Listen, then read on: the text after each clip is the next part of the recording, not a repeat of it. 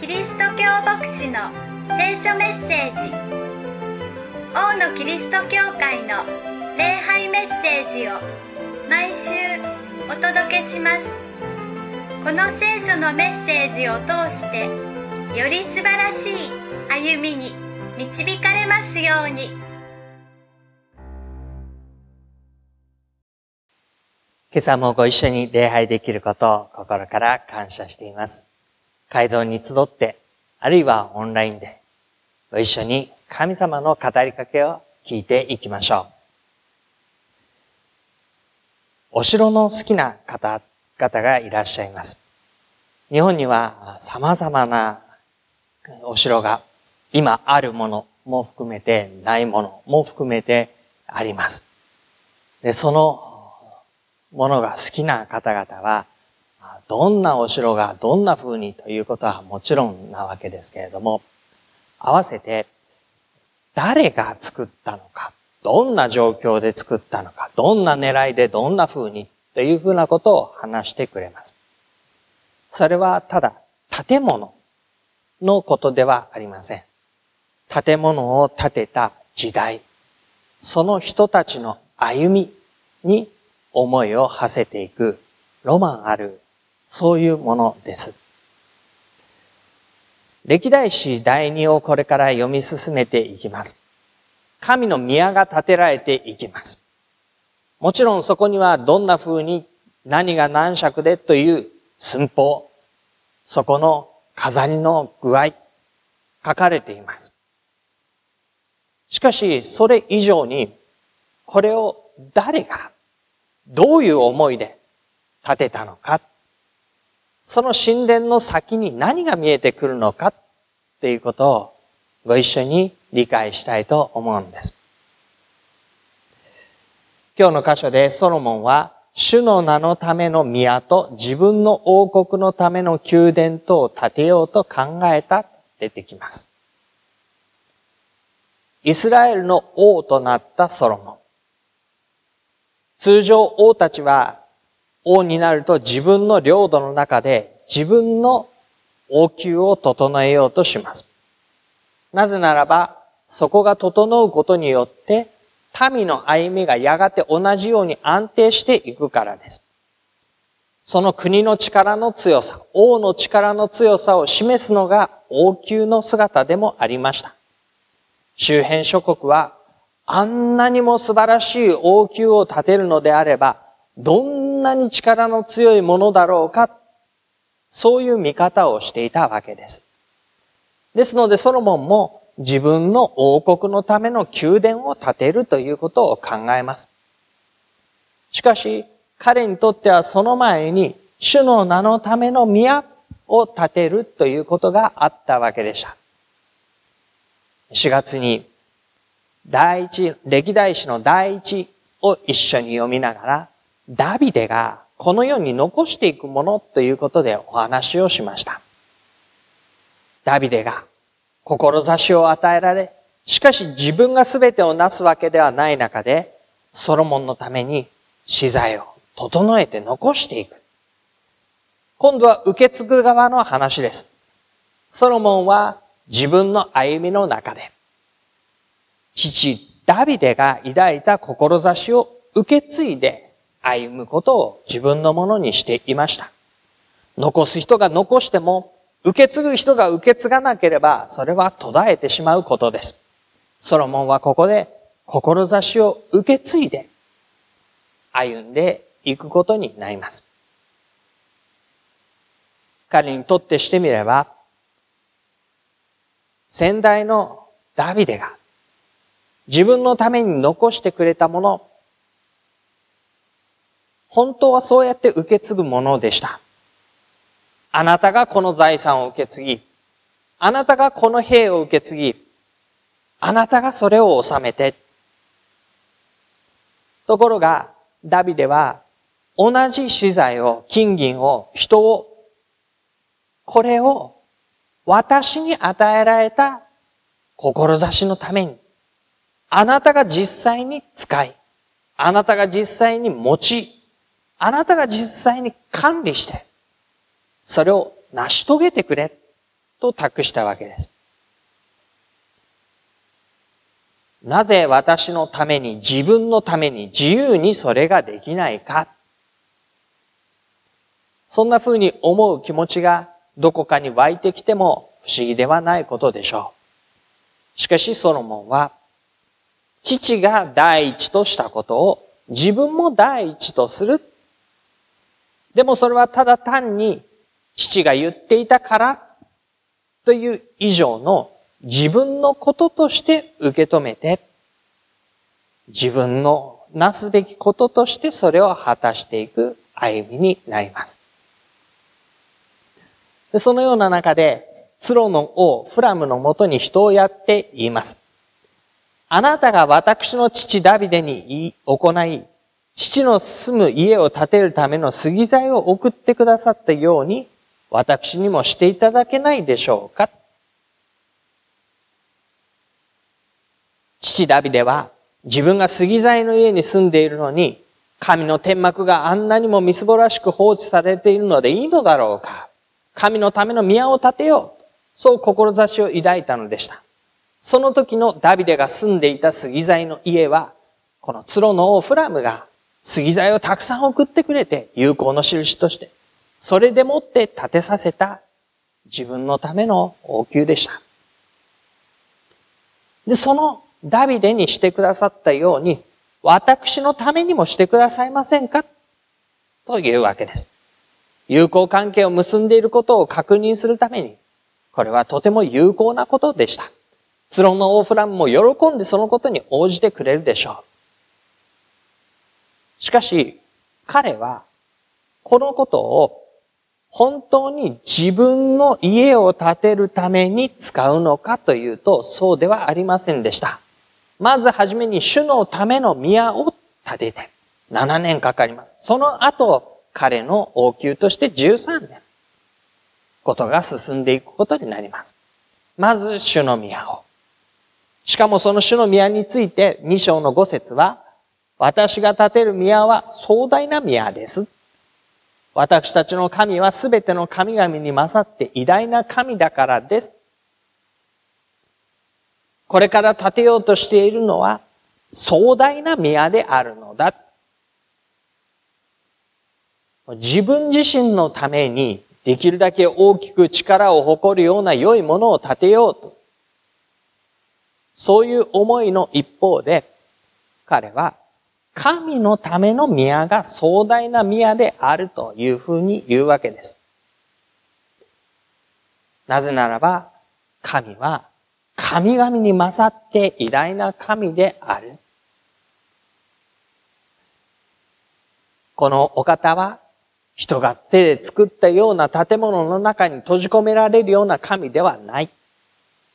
いや、むしろその人を作り、人が生きる世界のすべてを作り、それを天高くすべてを超えて収めておられるお方であって、何もこのお方を入れるものもできないし、入れるものを作ることなどできないというその中で、一体どれほどのものを作れば神にふさわしいというのでしょうか。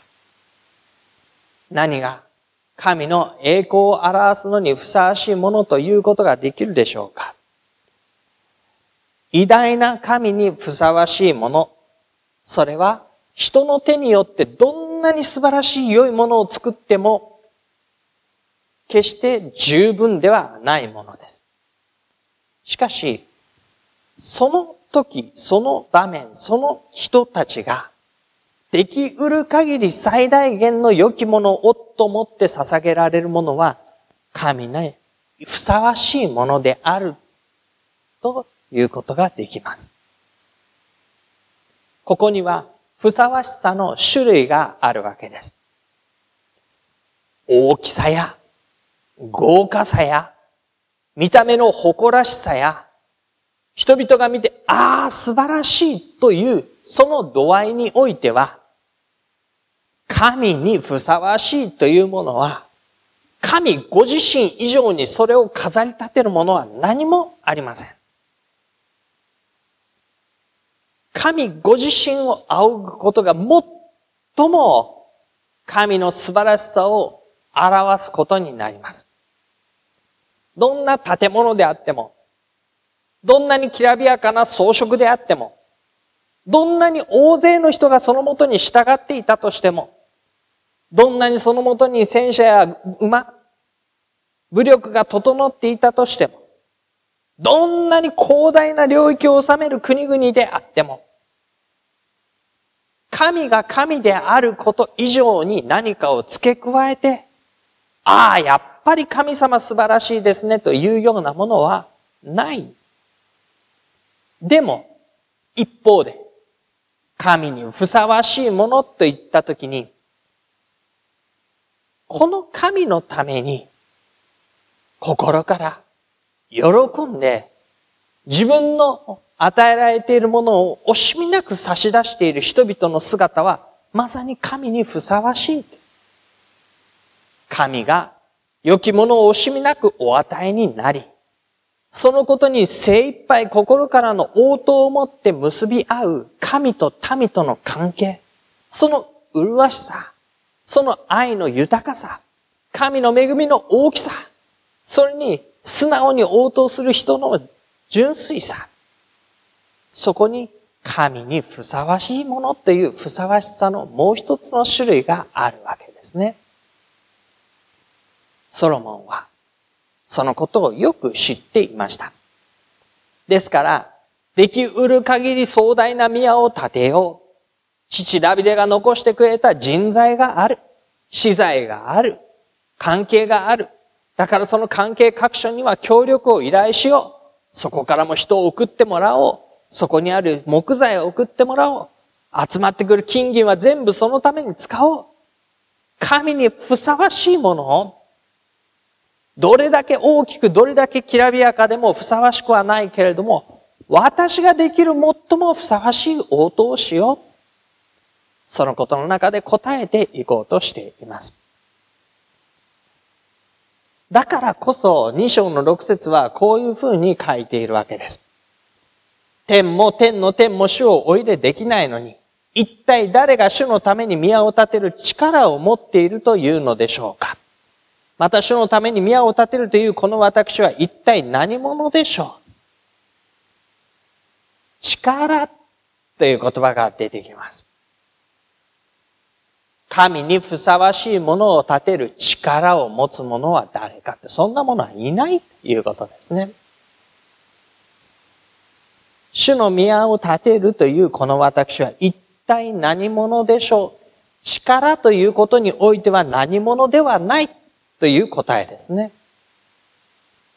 確かにソロモンは多くのものを持っていました。自由にすることができました。それを収めることを任されていました。でも、その力をもってしてもなお神にふさわしいものではない。だって天も天の天も主をお入れできないのに。そういうお方の宮なのに。この私は一体何者でしょう？彼は自分自身、この私は一体何者でしょうということに答えを出していきます。それは、ただ主の前にこうたくためだけのものです。ただ、だけのもの。小さな、限られた、わずかな、乏しいものという表現です。私とは何者なのか？このことを私たちが理解することは非常に意味のある、そして人生にとって大切な事柄になります。というのは、私が何者であるか？ということによって、何を選ぶかが決まってくるからです。何を優先するかが決まってくるからです。この時どう振る舞うかが決まってくるからです。私は何者であるのか。ソロモンは、ある時には、私は王国の継承者である。王、ソロモンである。と言い得ました。列王記と歴代史というものを並べてみてみると、非常に興味深いところが出てくる場合があります。列王記もイスラエルの王たちの歩みを描いています。歴代史もイスラエルの王たちの歩みを描いています。ソロモンの王になった経緯も列王記に書かれてあり、歴代史にも書かれています。でも、歴代史には、列王記に書いてあったことが書いてないんです。ダビデの時にも同じことがありました。何が書いてないか。ダビデの後、その王位をめぐって、いろんなやりとりがありました。ソロモンは簡単に次の王になったわけではなかったんです。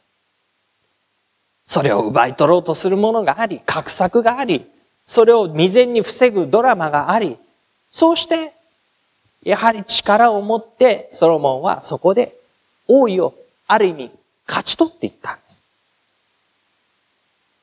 ソロモンが私は一体何者なのかと問うたとき、私は王位を勝ち取ったものであるという、そういう筋書きを描くこともできました。そうしたらどうするでしょう？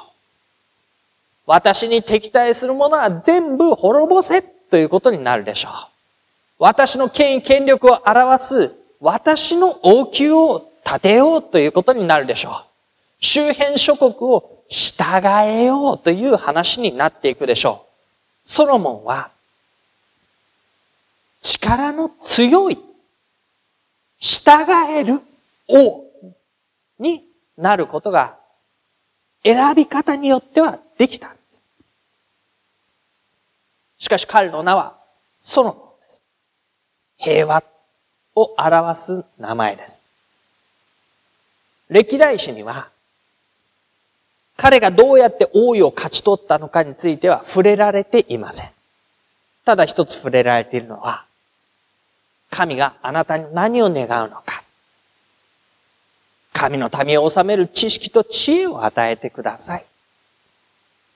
その知識と知恵を持って彼は今、主のための宮を建てよう。父がしてく、父に与えてくださったように私にもしてください。私は、何と書いてあったでしょう。ただ主の前に光沢ためだけのものです。ただだけのものです。と自らを見たんです。でも、だけのものであっても、この中身は大事なことです。主の前にこう炊くためのものだというんですね。さらに言えば、このためという言葉が大事です。私は主の子を炊くものです。ではないんです。主の子を炊くためのものです。目的を持って生かされているものです。主の子を炊くという目的の中に私は生かされています。ただ、自分がすることをしているだけではありません。この与えられた使命に生きているだけのものです。使命に生きている姿はあるわけです。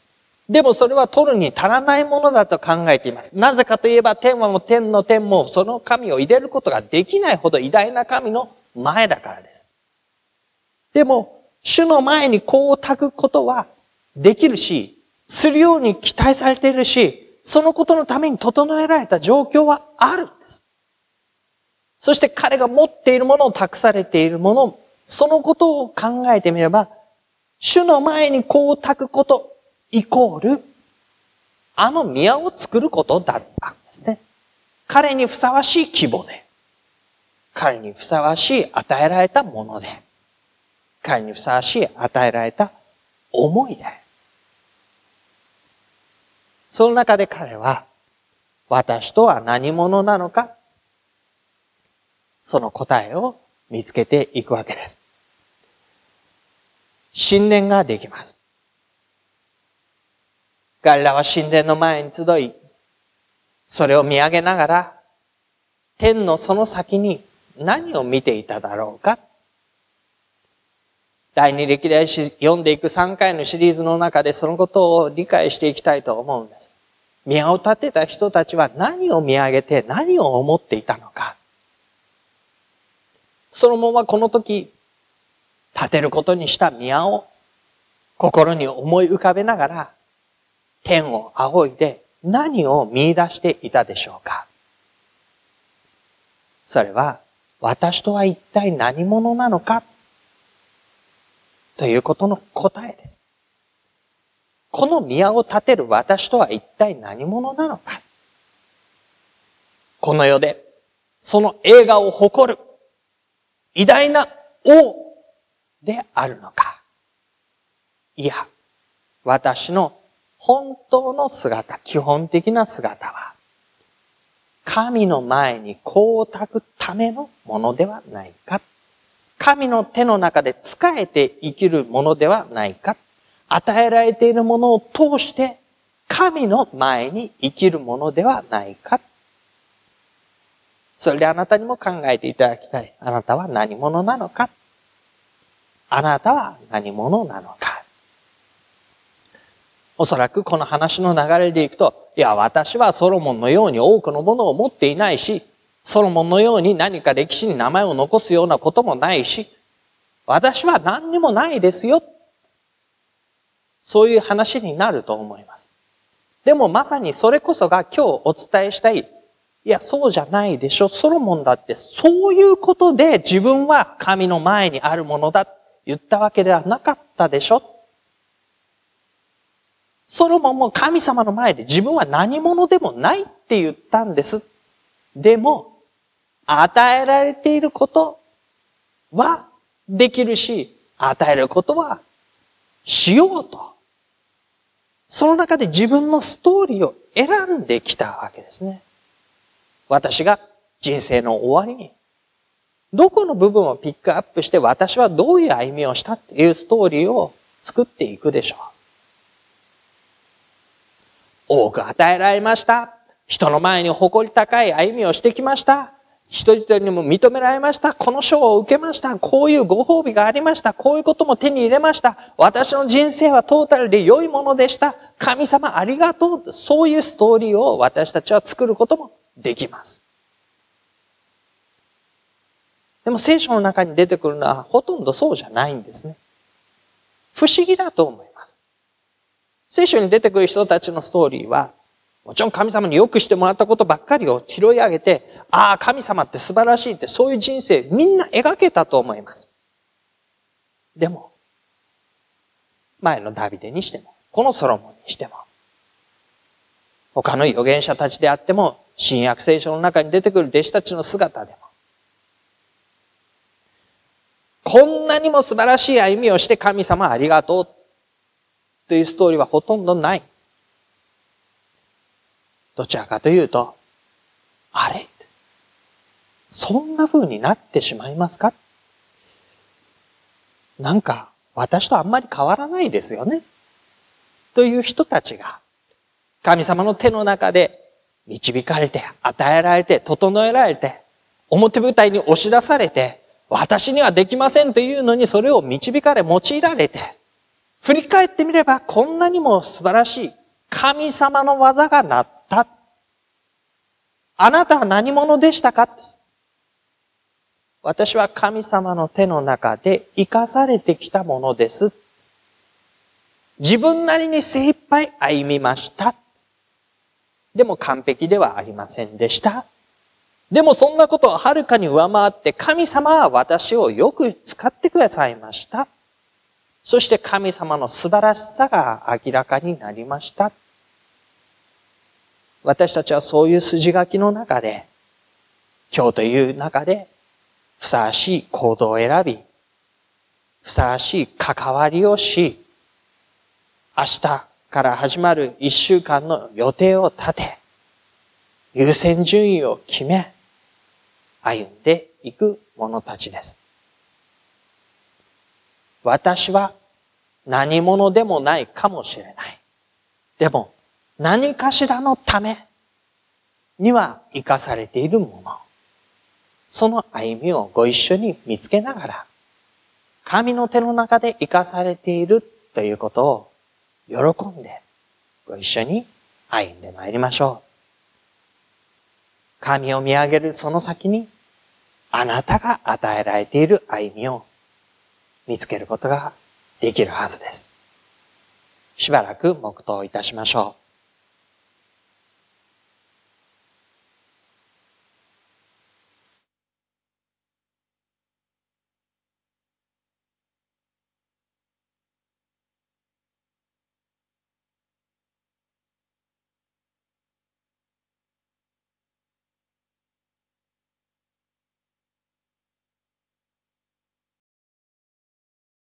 王のキリスト教会の礼拝メッセージをお届けしました。